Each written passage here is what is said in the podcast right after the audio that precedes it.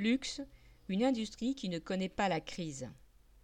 Avec 5,3 milliards d'euros de bénéfices nets pour LVMH au premier semestre 2021 et 1,17 milliard pour la seule marque Hermès, l'industrie de luxe réalise des profits en nette hausse par rapport à 2019.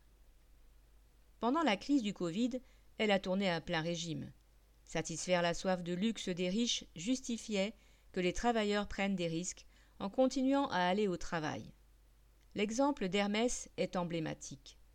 Le bout de chiffon appelé entre guillemets carré Hermès est vendu jusqu'à 385 euros.